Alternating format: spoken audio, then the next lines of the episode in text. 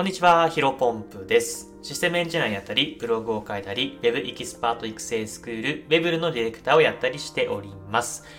このチャンネルでは、新しい時代を個人の力でコツコツ歩んでいこうコンセプトに、僕自身の価値観や考え方を発信していきます。本日なんですが、音声配信を学ぶのに役立つおすすめ本5冊、えー音声メディアにコミットするなら読むべき、えーこういったテーマでお話をしていきたいと思います。えーまあ、早速本題ですね。まあ、今日はね、えー音声配信をやる人だったら絶対にね、読んでおきたい、まあ、読んでおいた方がいいんじゃないかなと思うですね、僕なりの5冊っていうものを、えー、とピックアップして、えーご紹介できればなというふうに思っております。で、まあ、あのね、あの、このラジオを聞いてくださってる方は音声で耳でね、えー学習というか聞いていただければなというふうに思うんですけども、ちょっと今回は、あのまあ、具体的な本というか、あとはリンク先とかっていうのがありますので、えっ、と、ブログをですね、僕のブログでまとめたものがありますので、えーこの放送の概要欄の方にリンク貼っておきます。まあぜひね、あのこのラジオ聞いた後、あのあの本気になるなってことあったら、あの、ブログ見ていただけて、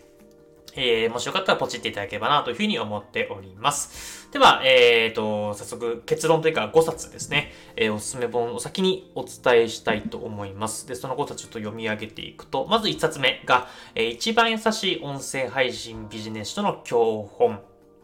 あ、すいません。もう一回言いますね。一番優しい音声配信ビジネスの教本。これが一冊目です。で、二つ目が、二冊目が、えーボイステック革命。えー三冊目が、新時代の話す力。えー四冊目が、1分で話せ。えー五冊目が、本日はお日柄もよく。まあ、この、え本がですね、ものすごくいいんじゃないかなと思っています。まあ、音声配信ってね、やっぱりね、えーと、世間一般的にはまだまだ認知されていない。まあ、どうせラジオと一緒でしょって普通にね、えやってる芸能人とかやってるラジオと一緒でしょというふうにね、えっ、と、くくられることが多いので、うん、やっぱりね、あんまり、なんだろうな、み音声配信が民主化されてないというか、まあ、誰でも、えー、Twitter だったり Instagram みたいな感じで、SNS マーーケティングみたいなのが、あの、みんなができるっていうことがね、あんま、あんまりなんだろう浸透していないせいか、音声配信の本ってものすごく少ないんですよね。まあ、なので、本当にがっちり音声配信にコミットしてる本って、うんさっき言った前半の3冊、うんと一番優しい音声配信ビジネスの教本、ボイステック革命、新時代の話から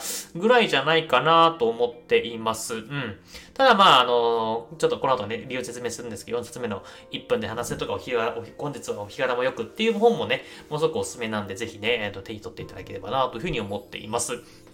で、ちょっとね、僕の放送いつも10分で話しているので、えーこの5冊を10分で、えっ、と、全て話せるかってちょっと不安なんですが、えっ、と、一つ一つ一つ話していければなと思っています。で、まず1冊目、一番優しい音声配信ビジネスの教本ですね。まあ、これはね、まあ、タイトルの通り、もう、うんと、言うまでもなく音声配信に特化した、えー、音声配信のビジネスに特化した1冊になっています。で、これね、あの、最近僕も読んでね、あの、本当に、なんだろう、音声配信でそもそもどうやって稼ぐの？なんか稼ぐメカニズムがわからないっていう人もたくさんいるんじゃないかなと思うんです。まあ、スタンド FM をね、えー聞いてくださってる方だったら、あの、ほとんど方知ってるかなと思うんですけども、まあ、あの、スタンド FM だけじゃなくて、例えば、あの、ボイシーだったりとか、えーラジオトークとか、あとは、ポッドキャストですね。ポッドキャストはあの前々回の放送で僕始めたっていうふうに言ったんですけど、その始めたきっかけとなった一冊ですね。うん。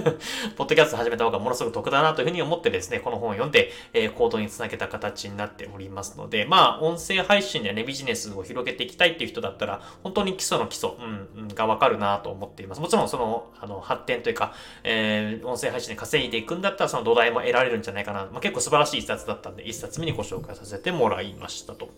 で、2冊目ですね。えこれ、ボイステック革命です。まあ、知ってる方も多いと思うんですが、えっ、と、まあ、スタンド FM と同じようなね、えー音声配信プラットフォーム、ボイシーというものがあると思うんですけど、そのボイシーの代表ですね、緒方さんという方が書かれた本です。で、これいつだっけな？結構、結構前、まあ、結構前というか、あれですね。見たら2021年がそんなに前じゃないか。えー1年半、1年3ヶ月前ぐらいに出された本なんですけど、これもね、あの、音声のね、まあ、それこそボイシーの代表が書かれているので、あの、ものすごく面白い本です。で、どちらかというと、音声配信の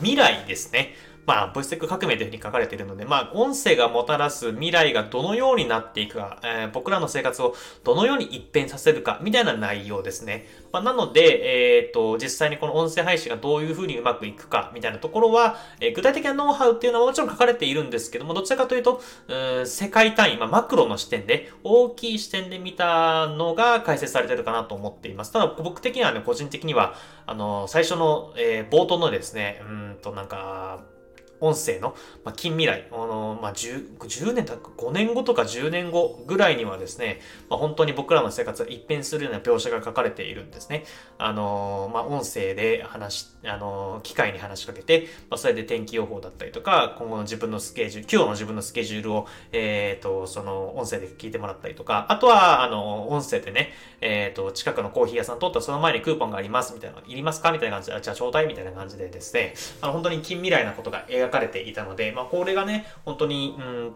必ず僕自身としては到来する未来じゃないかなと思っているので、これものすごくおすすめなので見ていただければなと思っています。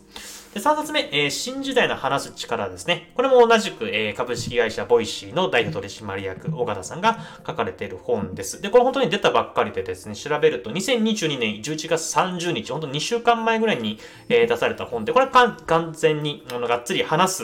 え、力、まあ、話し方について書かれている本です。で、やっぱりね、単純に話す力っていうのは、あの、ビジネスというか、普通に、うんと、お仕事、あの、リモートワークとかでもね、生きてくると思うんですが、どっちにも生きてくるんですけど、音声配信の特徴というか特質によって、えっ、ー、と、伸ばし方、音声配信の伸ばし方、音声メディアの伸ばし方っていうのが、まあ、異なってくるので、そこら辺もうまく、えー、勉強になる本だったので、ちょっとこれご紹介してみました。うん。これね、やっぱりね、あの、音声メディアにフルコミットしていきたいなという人はね、見てもらえばなと思っています。で、4冊目、1分で話せですね。で、これはまあ、音声配信の本というよりかは単純に話し方の本です。でそもそも、なんだろうな、うんと、こういうふうに喋る、誰かに対して自分の価値観、自分の考えっていうのを、え第三者、まあ相手に与えるっていうのは結構まあ、うんと苦手な人も多いと思うんですね。まあ、僕自身も結構苦手でした。で、僕はこの営業マン時代にね、この本を読んで、あの、ものすごく話し方の論理的なやる話し方っていうのが学ぶことができました。うん。あの、これはね、ものすごく勉強になるので、やっぱりこういうふうに僕もね、無意識に喋ってはいるんですけど、台本なしで喋ってはいるんですけども、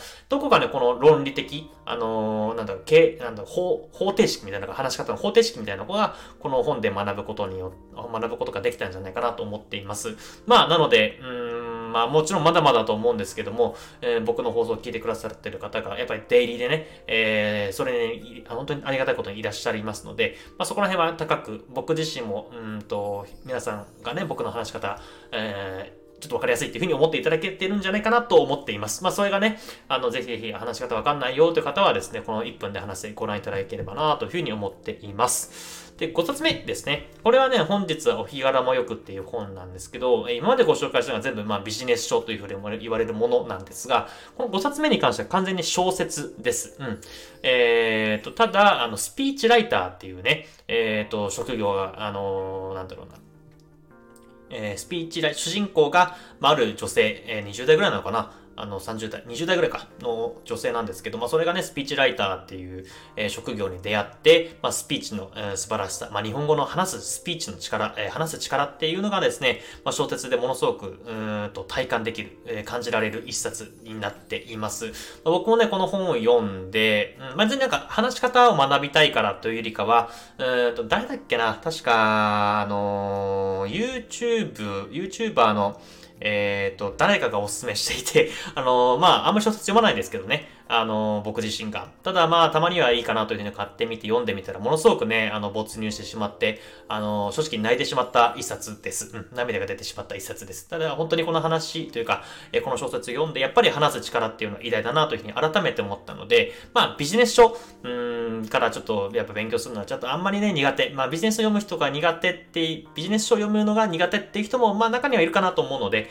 まあ、ぜひね、この小説からだったらいいよっていう方はですね、この本から、えー、話し方、方、スピーチの仕方っていうのをね、学んでいただければなというふうに思っております。はい。えっ、ー、と、ちょっとだいぶ駆け足になりましたが、全部10分以内に話すことができましたので、まあ、ぜひね、えー、繰り返しになりますけども、あのー、今回の内容については、あの、ブログでもまとめておりますので、えー、概要欄の方から、概要欄の方からチェック、リンクチェックいただければなというふうに思っております。それではですね、本日も新しい時代を個人の力でコツコツ歩んでいきましょう。お疲れ様です。失礼します。